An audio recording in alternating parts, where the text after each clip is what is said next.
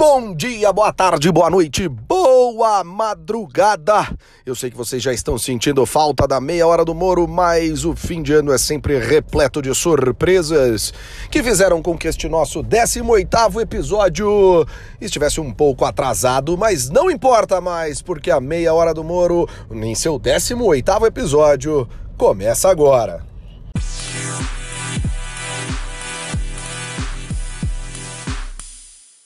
Então é isso mesmo, nesta semana natalina, meia hora do Moro terá dois episódios. Um hoje, 24 de dezembro de 2019, que na verdade é o 18º episódio, que teria que ter ido ao ar na semana passada, e um logo após o Natal, este com o meu querido amigo Rodrigo César, presidente da Alagev. Hoje eu conversei com minha querida amiga, é sempre queridos amigos nesta meia hora do Moro, a desembargadora do Tribunal de Justiça de São Paulo, doutora Lígia Bisonhi.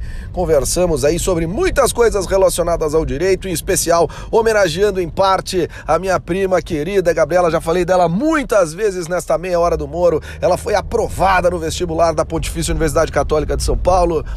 Tudo do melhor para você nesse próximo ano, Gabi. Como não poderia deixar de ser, estamos começando mais uma meia hora do Moro. Eu já parto para o nosso radar do esporte. E no Radar do Esporte eu vou dar os meus pitacos sobre o Campeonato Mundial de Clubes. Vamos lá, o Radar do Esporte começa agora.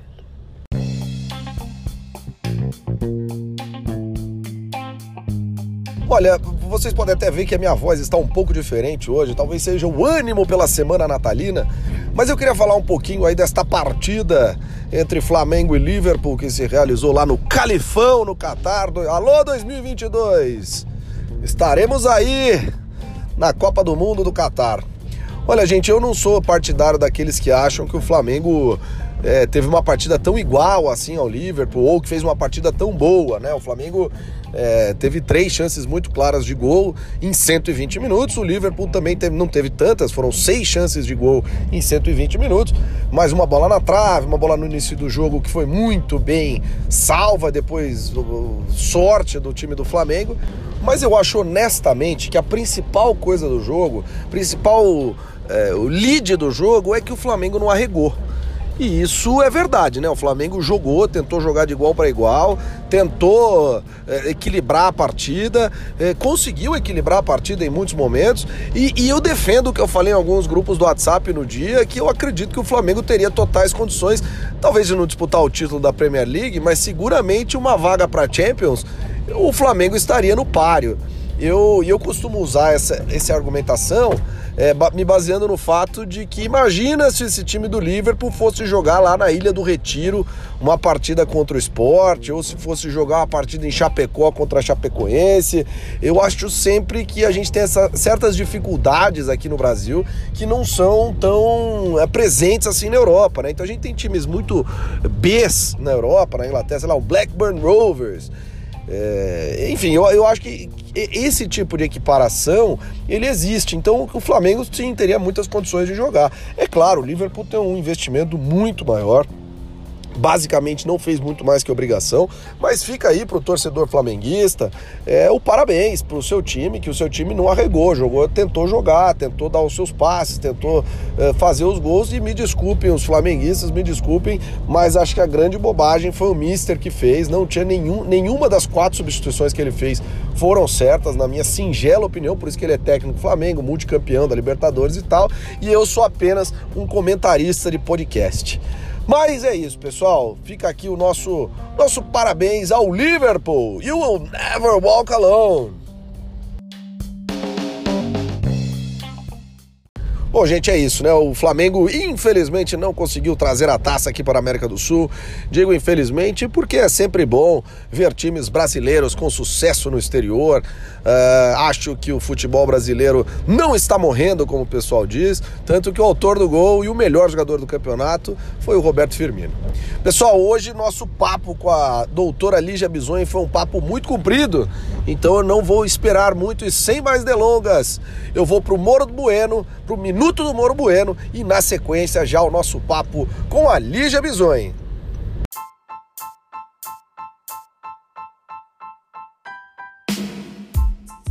Meus amigos do Moro Bueno, bem-vindos à edição natalina da Meia Hora do Moro. Nesta edição natalina vamos fazer uma retrospectiva dos momentos do presidente da República relacionados à escala Bristol. Para quem não sabe, a escala Bristol é uma escala utilizada pela medicina para identificar em que medida suas fezes estão colocadas. Lembrando que o presidente da República teve alguns momentos e episódios escatológicos no ano. Começou publicando uma foto com o pessoal urinando no outro durante o carnaval e ainda perguntou o que era Golden Shower. Golden Shower é um fetiche em xixi, minha, meu caro presidente da República. Na sequência, o presidente Jair Bolsonaro teve momentos complicados com seu banheiro eh, no Palácio da Alvorada. Isso é muito mais recente, porque o grande momento com relação a cocô foi aquela, aquele momento que o presidente da República disse que era melhor fazer dia sim, dia não, em favor do meio ambiente. Um grande abraço! Pessoal, hoje eu estou com a minha queridíssima desembargadora do Tribunal de Justiça de São Paulo, Lígia Bisoni. É ela que ela que já apareceu aqui na meia hora do muro, quando eu entrevistei a Dulce, eu já falei dela em outras ocasiões, né? Tia vou só de Lígia, tia, acho que é meio complicado. ela, ela, ela é professora de direito, advogada muito bem sucedida e mudou para e virou juíza, assim. Então, acho que isso é a primeira coisa que a gente pode falar é como é que foi essa mudança, como é que foi esse caminho, porque normalmente o pessoal quer estudar para ser juiz, aquela coisa toda, e você, primeiramente, obrigado, mas você fez um caminho diferente, né, Lígia? E como é que foi isso? Bom, uh, João Moro, primeiro, a, o sobrinho aqui é um sobrinho de afeição, não é? E entre nós não há nepotismo. Vamos combinar, não é? Vamos combinar, vamos combinar. É, nossa amizade é de muito tempo, mas é, objetivamente, é, você me viu como advogada, Verdade. você me viu como professora da PUC de Campinas, que aliás eu licionei durante 25 anos e só saí depois que eu já estava no tribunal.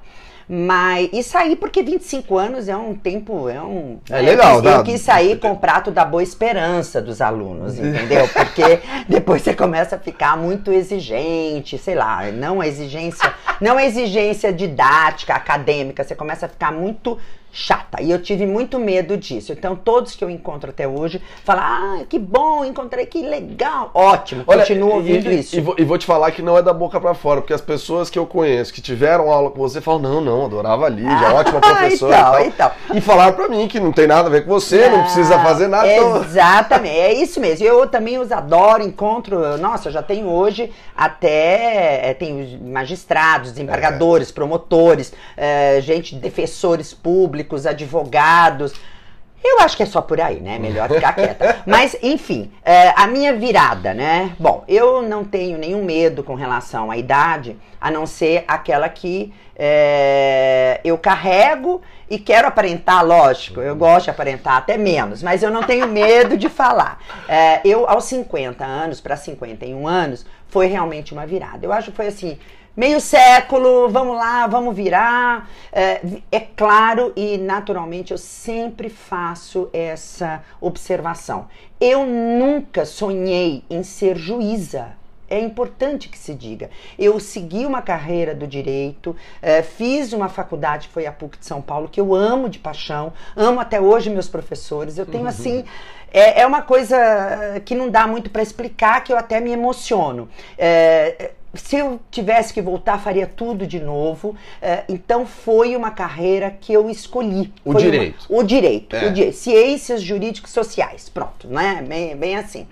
Agora, é, a advocacia foi realmente maravilhosa, é, porque independente dos desafios, mas eu gosto de desafios, eu acho que foi extremamente gratificante. Eu saí satisfeita. Agora, eu tinha pessoas perto de mim que vinham e sempre retomavam essa, é, essa, esse movimento.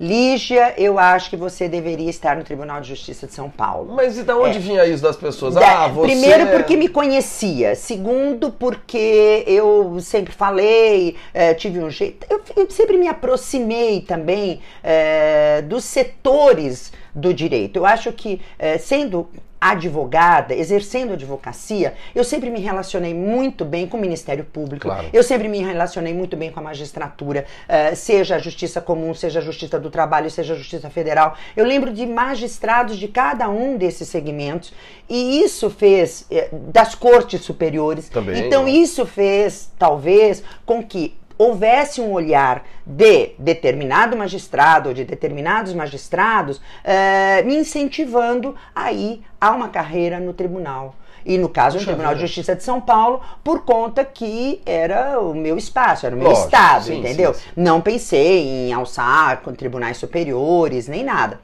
E essa, e essa vontade, eu, eu tenho muita muita liberdade de falar, porque hoje é, esse desembargador é, aposentado, a quem eu prestei uma homenagem no Tribunal de Justiça de São Paulo, desembargador Caio Eduardo Canguçu de Almeida, é, que ele vai nos ouvir, que é assim, para mim, um exemplo, foi um magistrado exclusivamente magistrado, chegou à vice-presidência do tribunal e naquela época tem filhos uh, magistrado, Olha desembargador, só advogados. Então, um dos filhos dele foi meu estagiário, né? O Fernando Almeida. Então, é assim, é, a relação de muita amizade. É, eu dentro da casa dele e ele dentro da minha casa. Claro. E ele fez essa, essa, esse convite, não só, ele fez a minha cabeça, vamos, vamos combinar. vamos falar e o de, é, Exatamente, a ponto do, do, que era sócio do escritório do qual eu fui sócia e de quem, a quem eu devo também muito a carreira da advocacia, que foi o Arthur Lemos, é, de, a época, falar para ele, pô, para de assediar, entre aspas, aí a minha sócia, né? Mas eu fui. Ela é muito boa advogada pra você ficar aqui querendo levar ela embora, é tipo isso. Eu não sei se boa advogada, mas uma advogada que atuante, realmente atuante. E aí eu fui me inteirar, Moro. Eu não sabia como as coisas funcionavam. É, imagino, não imagino. sabia, embora tive, eu, assim, eu fui uma das diretoras da OAB de Campinas aqui. Fui a primeira mulher diretora Legal. da OAB é, como secretária na década de 80, quando estava despontando a OAB Mulher. E eu tenho aí arquivos guardados, registros é, que comprovam. É, Ora, dentro desse, desse setor, então, eu também tinha um apoio da classe advo, da, da, advocacia, sem dúvida. E tinha um apoio muito grande também da classe dos advogados de São Paulo. De Campinas, mas de São Paulo, certo. muito de São Paulo. E aí eu fui. Aí fui, veio o convite. Aí veio o convite, aí deu, aí você presta, não é? Toda. É, é, na verdade, são três fases. Né? Ah, é um concurso, eu realmente não sabia. Até ia perguntar essa não, parte é tipo um eu concurso. tenho aqui guardadinho. Primeiro é, é, é um. É, porque você foi pelo quinto, né? Pelo quinto, então... mas não é chegar assim, olha, eu tô aqui pelo quinto, sou a sexta. Não, não. Eu fui a nona mulher, inclusive, no Tribunal de Justiça de São Paulo. Caramba! Tá? É, mas foi o seguinte: primeiro passa por, um, por uma seleção na própria OAB, onde os conselheiros do estado inteiro votam. É, eles votam e sai de lá uma lista sextupla. Certo. É claro, todo mundo fala, ah, isso tem política. Claro que tem, obviamente. Normal, mas eu não conhecia. Lugar. Mas tem eu não política conhecia. no prédio, a gente estava até falando antes. É, né? eu não aí... conhecia o conselheiro de Penápolis, como não conhecia, é, como não, conhecia, não, não conhecia de Araçatuba, né? como não conhecia de Presidente Prudente. Então, eu conhecia algumas pessoas pessoas, evidentemente, muito mais de São Paulo. E essa, essa, vamos dizer assim, essa passagem, ela não é, ela é complicada, eu digo, pelo seguinte, porque um bom advogado numa cidade, estado de São Paulo, um bom advogado numa determinada cidade, por exemplo, Ribeirão Preto, ele é um ótimo advogado, ele é excelente advogado, ele é conhecido por todos. Não necessariamente ele precisa ser conhecido é, em, na capital de São Paulo. Definitivamente. Tá. Especialmente em Campinas, né? Que a gente tem tem quase tudo aqui, Ex tem uma justiça trabalhista à parte, exato. tem... E é. isso acontece em todos os lugares. Um bom advogado de presidente prudente não necessariamente é, é conhecido em Bauru, Verdade. Então, e daí por diante, né? Bom, Bauru hoje é o presidente da OAB, é melhor que a gente, né? Tem até um pouco de Mas- mas- deferência em falar. Mas, Então, mas é verdade isso, né? é o estado de isso, São é. Paulo, é, é- é, É. ao contrário de outros lugares do Brasil, é um lugar que tem muitos centros bem significativos, né? Você até mencionou Exatamente, Ribeirão, Prudente, exatamente, Bauru. São lugares exatamente. muito significativos que é isso. Um cara que é advogado em Bauru é advogado em Bauru. Ele Exatamente. E Na aí, pior das hipóteses, vai para São Paulo para recorrer de alguma coisa. E, pô, Exatamente. E eu fazia isso. Entendi. Então eu também, vamos lá, eu transitava nos tribunais de Legal. alçada, primeiro e segundo na época. Não, nunca fiz área criminal, Uhum. embora muitos dissessem que eu tinha um perfil para Ministério Público. Daí vem o apoio da, do Entendi. Ministério Público, que eu costumo chamar minha parte, MP é minha parte, que eu tenho, eu tive, tive afiliados do Ministério Público que vieram e referendaram o meu Que nome. legal, Isso foi legal. muito importante e, e eu fui eh, concorrendo e saí na lista sextupla. Essa lista sextupla, seis nomes de advogados, ela é apresentada no Tribunal de Justiça. Naquela época foi o momento da unificação. Foi exatamente 2004, 2005. Eu me inscrevi em 2004 e despontei em 2005. Entendi. E 2005, eh, o órgão especial ainda era naquele exato momento, que foi eh, março, ainda era dos mais antigos do tribunal. Entendi. Que não, não era ainda composto por membros eleitos, né? Porque hoje nós temos 12 antigos e 12 eleitos Certo. com presidente. Ah, resumo da ópera, eu, na li, eu saí na lista tríplice. E encabeçando a lista e aí, aí já. Aí, e, é e caminho esse, e esse, e esse, vamos dizer assim, é, esse apoio veio extremamente do Dr. Caio, que era um nome, é, sempre foi um nome de referência dentro do tribunal. Então, ele, de repente, ele estava referendando uma, uma advogada, não é? E aí nessa hora você viu, bom, agora fui. Agora, Não, não, aí- não, mas agora sim, agora não tem mais como eu mudar de ideia. Agora eu tô quase agora, tô- ah, não, aí vem a parte delicada, porque aí é o governador. Entendi. É o governador que escolhe, né? E é, eu nunca, é, você sabe, eu sempre tive aqui dentro de Campinas, inclusive cidadã campineira, adotada por Campinas, com título de cidadã campineira.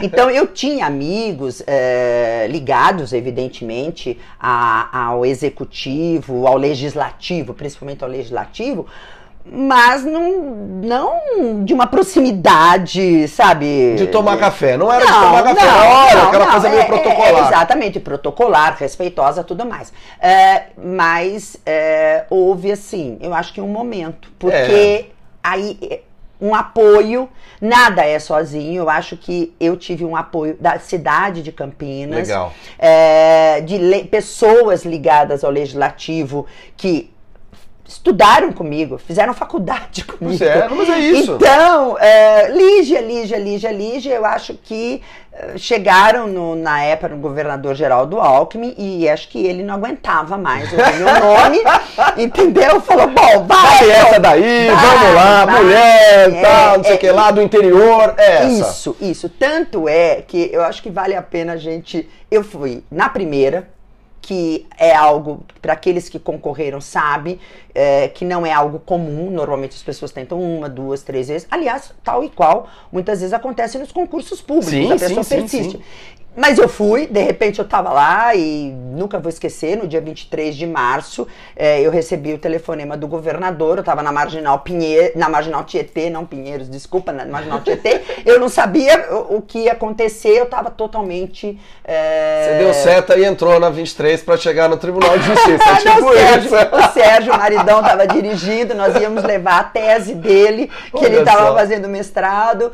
E, bom, resumo, deu certo. E, e lá estou, me senti extremamente acolhida.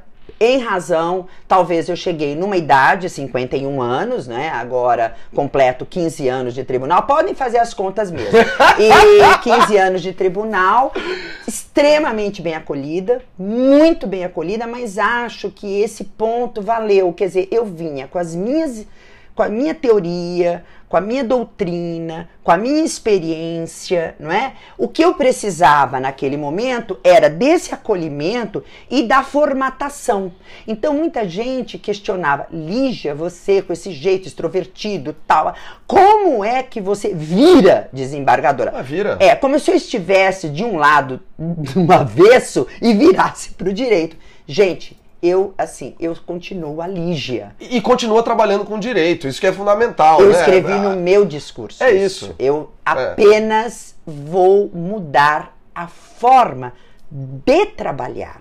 É, é eu, eu tenho Ao invés que de pedir convencer. alguma coisa para alguém, você tem que se convencer do eu que estão falando para você. Eu tenho que me é convencer. E aí entrei nesse grupo e... E, e aí você trabalha é, com, com- na Câmara Civil, né? Cível, eu sou Então- 14 de Direito Privado, já É. fiz Câmara Empresarial, eu trabalho com a matéria que eu sempre trabalhei. É isso, é Entendeu? isso. Que eu conheço. Então eu acho que isso me deu muita muita segurança, porque a gente vive insegura. Eu, eu Claro. tenho as minhas inseguranças. Não, todo mas eu mundo, né? sabia. Então quando eu Ainda mais, desculpa, ainda, ainda mais uma mudança nesse, nesse gabarito, é, né? é, é, é, você tá na zona de conforto, trabalhando no escritório, e de fato é na zona de conforto, dando aula no escritório, aquela coisa toda, pum, mudou Foi, totalmente. foi. É em outra cidade o trabalho, envolve outras pessoas, outras coisas, outras E ideias. o setor público, né? E Eu saio do público. setor privado e entro pro setor É, público. exatamente. É, e essa, e esse é, é um choque. Imagino. É um choque, porque muitas vezes a gente quer fazer coisas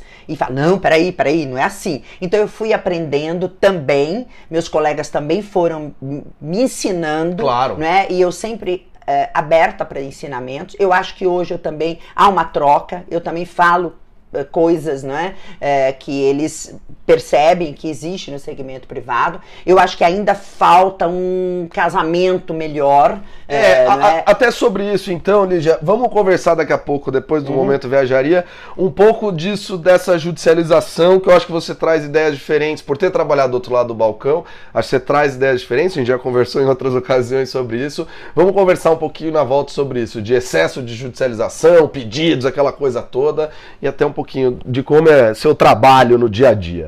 Daqui a pouco a gente volta.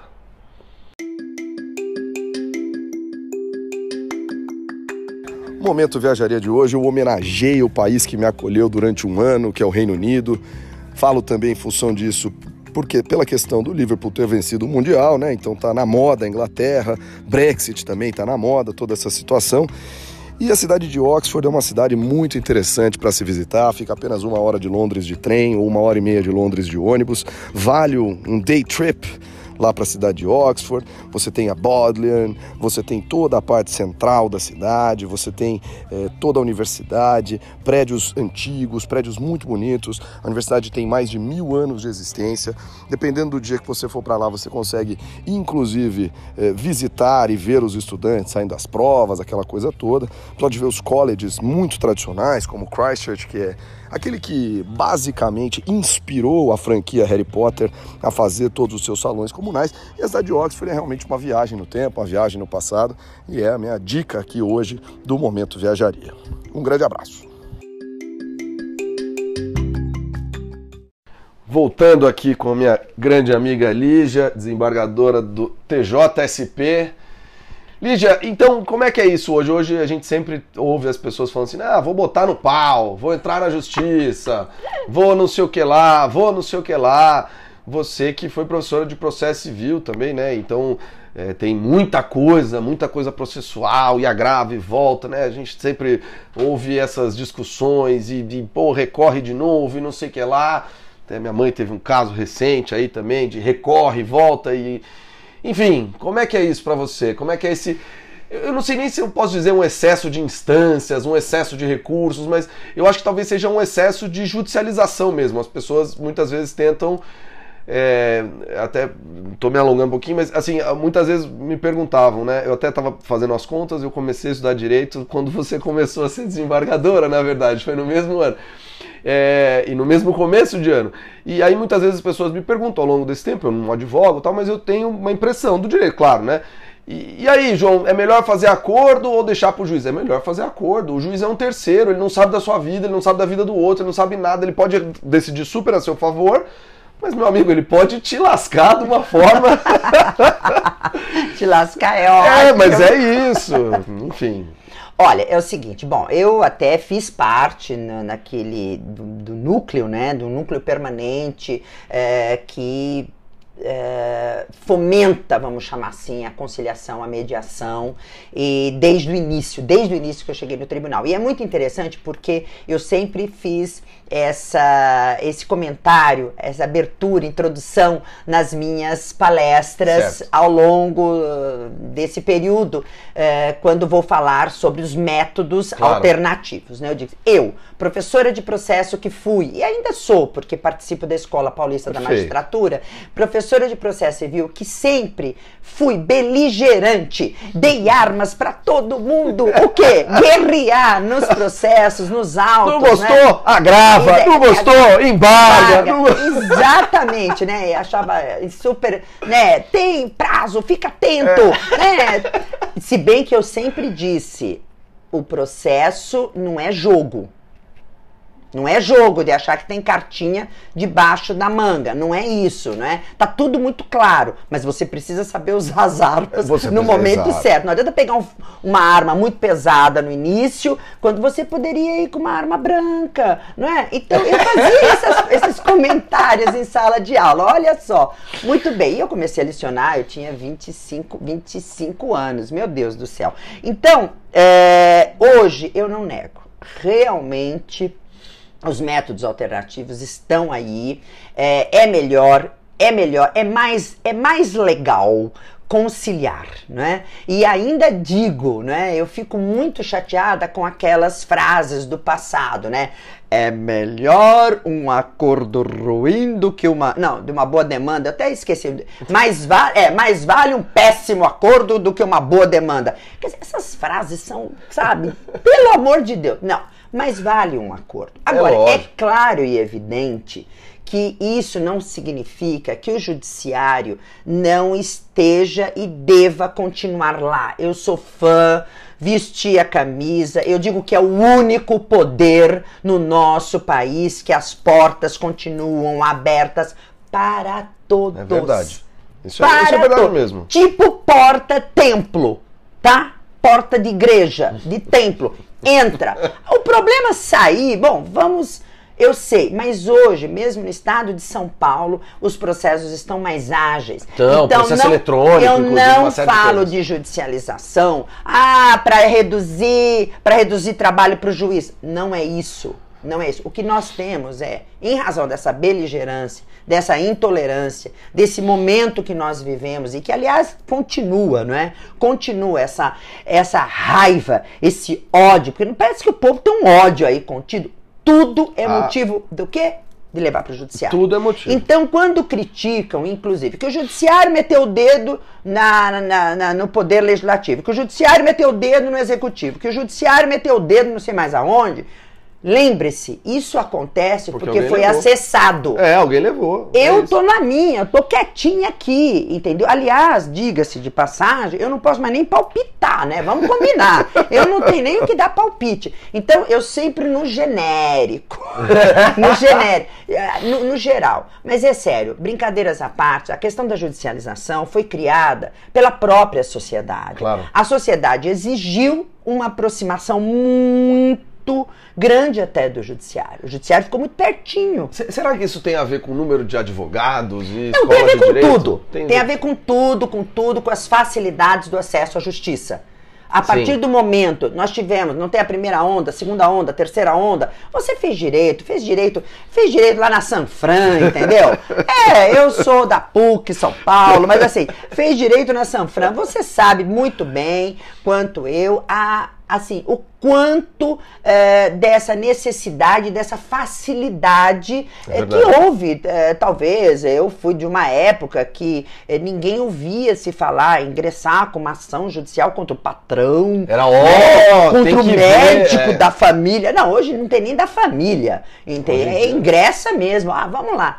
Então essa, essa, esse fenômeno que eu diria, ele decorre, no meu sentido, dessa facilidade. Entendi. Agora, eu não estou dizendo que deva deva endurecer. Endurecer jamais, não é isso, não, não se trata disso. Agora, muitas vezes as pessoas misturam é, questões criminais, ah, mistura um monte de coisa. questões cíveis, questões empresariais, familiar põe tudo no mesmo bolo. E realmente. Não, esses e aí cabe o juiz da caneta Exato, falar assim: ah, extingo porque não tem nada aqui. Exato. E, e outra, acho também que é, tudo tem tem, todo mundo diz, né? Tudo tem o um lado B. Eu não vou falar de que disco eu não gosto para não falar menos, né? Menos o de fulano, né? Que é só aquele.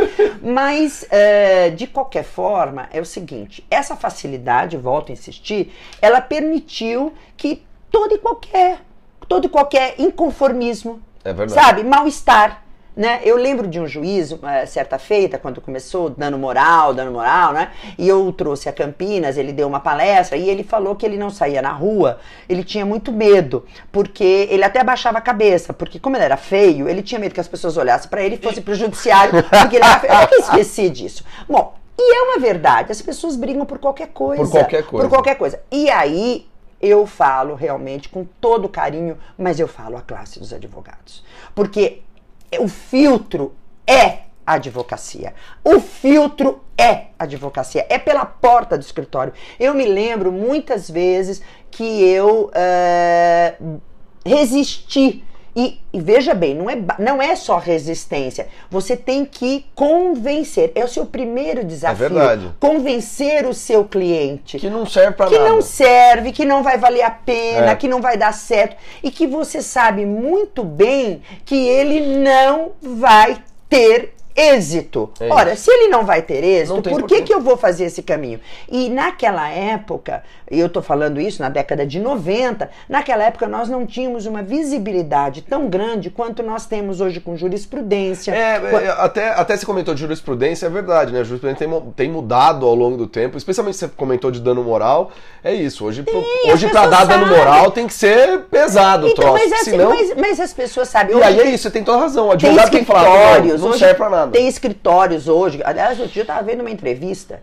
que eu acho que é esse o grande ponto. Enquanto alguns uh, escritórios, advogados, estão utilizando bem a tecnologia da informática. Claro. Né? Ah, tem gente que fala, nossa, hoje ele sabe do meu perfil. O juiz fala, ele, ótimo que ele sabe, eu quero mais que saiba do meu, entendeu? Porque assim, quando chega lá, já sabe, ó, a Lígia nesse aí. Nem adianta. Né? É. Entendeu? Então não tem problema. Eu acho que isso não, não tem nenhum erro. Agora, nós temos os, os feitos em massa que se despejam. A era digital está aí e facilitou. Facilitou. facilitou. Um, um, bom exemplo são essas empresas que tentam é, colocar na, na justiça empresas aéreas. Tem, né, o cara vai lá e fala assim: ah, eu ganho no sucesso. Então, assim, se eu ganhar, eu vou pegar 40% da sua ação. E... e... aí é só, é só, isso, basta escrever o negócio no mas, site do cara, né? está, né? Mas aí que está. É. Então, é. a, a, nós Não, temos. E judicializa horrores, né? Nós temos no tribunal, no Tribunal de Justiça, tem um outro uh, núcleo, outro, uma, um outro, é um núcleo que, é, e eu falo, e por isso até eu fui criticada. Teve um advogado que mandava e-mail para mim, é, realmente assim, me, me sabe, me assediou no sentido, não, moral mesmo. Ah, olha só. Opa, opa, porque ele dizia, ele dizia assim: "Ah, é? A senhora que foi advogada? E agora o que, que a senhora diz?" Não é? Por quê? Porque o nome dele porque hoje a gente tem um filtro e verifica que determinado, que um determinado profissional, ele está derramando mais de mil ações é, é. sobre um determinado assunto. Então, Uh, considerando que a procuração não precisa ser reconhecida a firma, o que é uma maravilha. Considerando que não precisa do documento de identidade, uma maravilha. Considerando todas essas facilidades, as pessoas eu posso, quer dizer, eu posso, quer dizer, um determinado profissional pode ter o nome de alguém e Uh, encabeçar não sei quantas ações. Me desculpa, isso existe. É claro. Isso existe. Isso é sério? Não é sério. E, eu e, posso passar isso para todos os advogados? Não. não. E aí o pior é que é isso que faz o judiciário ser lento, exato, aquela coisa toda. Eu tava exato. até conversando com um amigo que era juiz numa comarca. Bom Jesus dos Perdões, eu acho. Sim. E é só ele. Né? Só sim, ele. E aí ele falou sim. assim, João, não, eu não Minas, tenho o que fazer. Perde Cláudio. Não, não é aqui. Bom Jesus Perdões, perto de Nazaré Paulista. Ah, é, bom dia. Aqui, é, aqui, aqui. É, é, é, é, verdade. Ele falava assim pra mim, João, eu sou tudo. Então, assim, não importa, eu posso trabalhar o quanto for, não vence, porque o cara vai chegar lá e vai por mais uma e mais outra, e vai aquela coisa toda.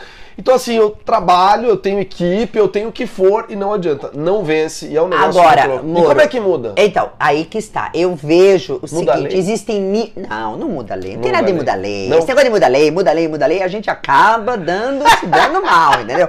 Eu, eu vejo o seguinte, é uma questão de cultura. Ah, isso é verdade. Por isso que esse, esse trabalho com mediação e conciliação, eu costumo sempre dizer que foi delegado ao judiciário essa cultura.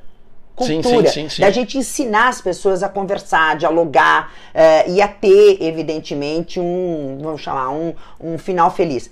Agora, eh, de outro lado, eu entendo também eh, a classe dos advogados, a, a classe que eh, acaba postulando, porque no acordo, inclusive eh, pela eh, ordem dos advogados, quando é nomeado um advogado dativo, se ele fizer acordo antes do ingresso da ação, ele não ganha. Pois é. Então isso, no meu sentir, é uma forma horrível, Pois é. horrível. Isso não poderia existir. Ao contrário, a própria ordem deveria, e aqui vai o meu recado para a ordem dos advogados, ao contrário, estimular, estimular, falar ao contrário, se ele fez o acordo e houve o benefício, ele deve ganhar. Tá. Quer dizer, naquelas questões de convênio. Claro, Porque pa- no particular, cada um faz o seu, o seu Lógico, negócio, o seu contrato, etc. e tal. Claro. Então existe um nicho que a advocacia, eh, alguns setores abraçaram, mas outros não. E eu gostaria de ver, por exemplo, os grandes setores da sociedade, né? As instituições financeiras,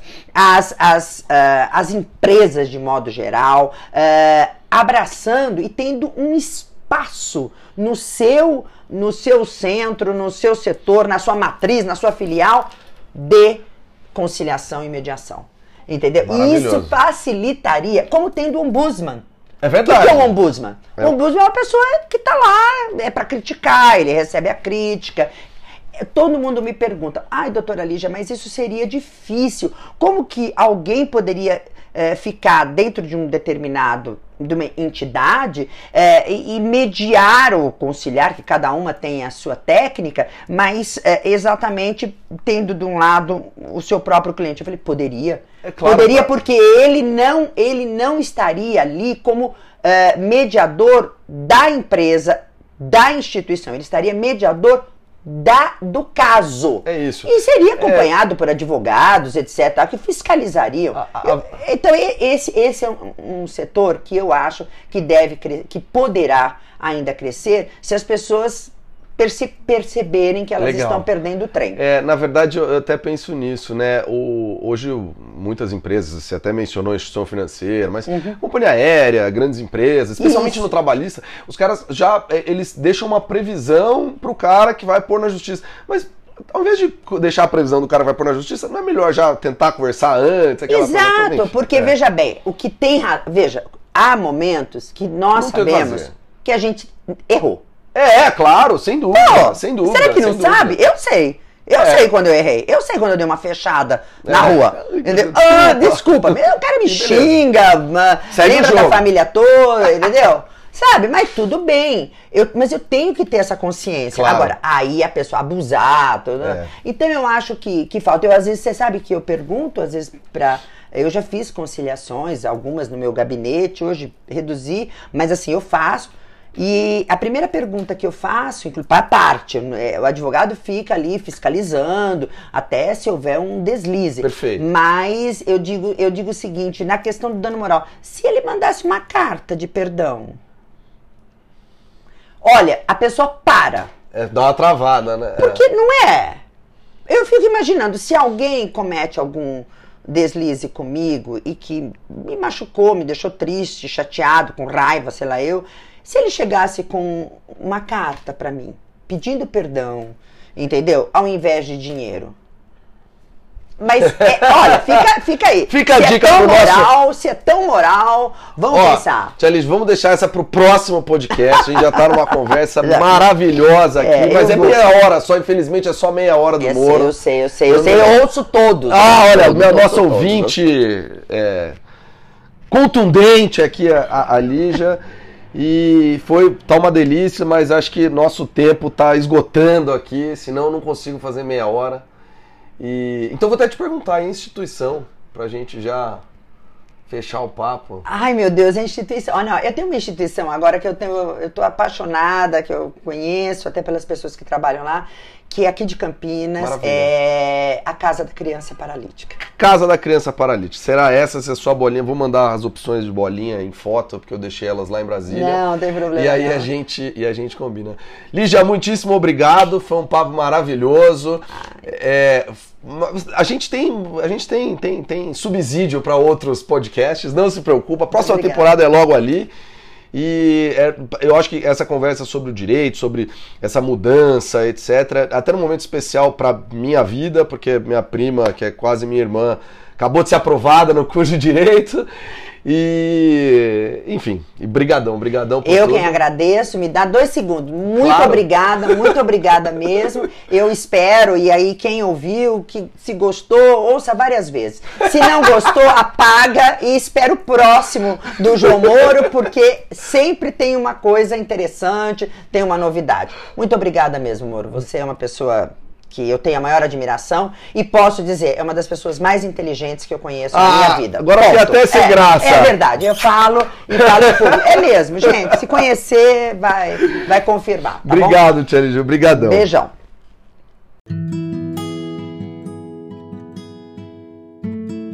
E o que mais você precisa saber nessa semana natalina, essa semana de boas vibrações? Então eu trouxe aqui meu grande amigo Teacher César para falar um pouquinho das expressões natalinas em inglês.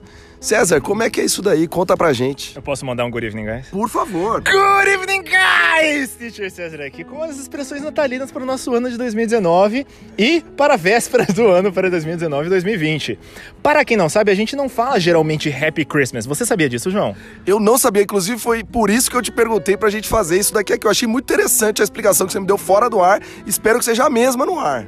É a mesma, João. Conte, por favor, ao seu público o que, que a gente fala ao invés de Happy Christmas. A gente costumeiramente, quando precisa desejar Feliz Natal em inglês, fala Merry Christmas. Merry Christmas, guys! E o Merry, pessoal, é exatamente diferente de Happy, porque enquanto o Happy é muito restritivo, é só uma coisa feliz, o Merry, João, é uma coisa não só alegre, como cheia de vida, lively em inglês. Olha só que interessante, pior que eu não sabia mesmo, não tinha a menor ideia, César, legal. Merry Christmas pra todo mundo. E você tem mais alguma coisa pra falar das festas, o ano novo? Como é que é isso? Pois é, no ano novo a gente sempre comemora, ah, feliz ano novo, feliz ano novo. Nos Estados Unidos e nos países que se fala inglês, o pessoal não comemora só o New Year, mas ele comemora New Year's, que é na verdade uma versão curta de New Year's Eve, que significa véspera do ano novo. E todo Eve, na verdade, significa véspera, João. Porque hoje, por exemplo, é o Christmas Eve. É verdade, a véspera de Natal. Na sua casa, César, o presente é hoje ou amanhã? O presente é sempre na virada, João. E o Papai Noel veio carregado dessa vez? Santa Claus vem. Teacher César, muitíssimo obrigado. Manda aquele, aquele famoso Merry Christmas, guys, do jeito que a gente gosta. Maravilha, todo mundo! Merry Christmas, everybody! E Happy New Year! Muitíssimo obrigado. Esse foi nosso Teacher César aqui encerrando a meia hora do Moro Natalina. Um Feliz Natal, boas festas a vocês. Estão aí passando com as suas famílias. Aproveitem hoje para escutar a meia hora do Moro e lembrando que quinta-feira tem mais, de quinta para sexta tem mais nessa semana especial. Um grande abraço a todos. Na língua universal criada para isso, um abraço para o Gui Balencifer, meu grande companheiro de viagem que estava estudando esse idioma. Adiau!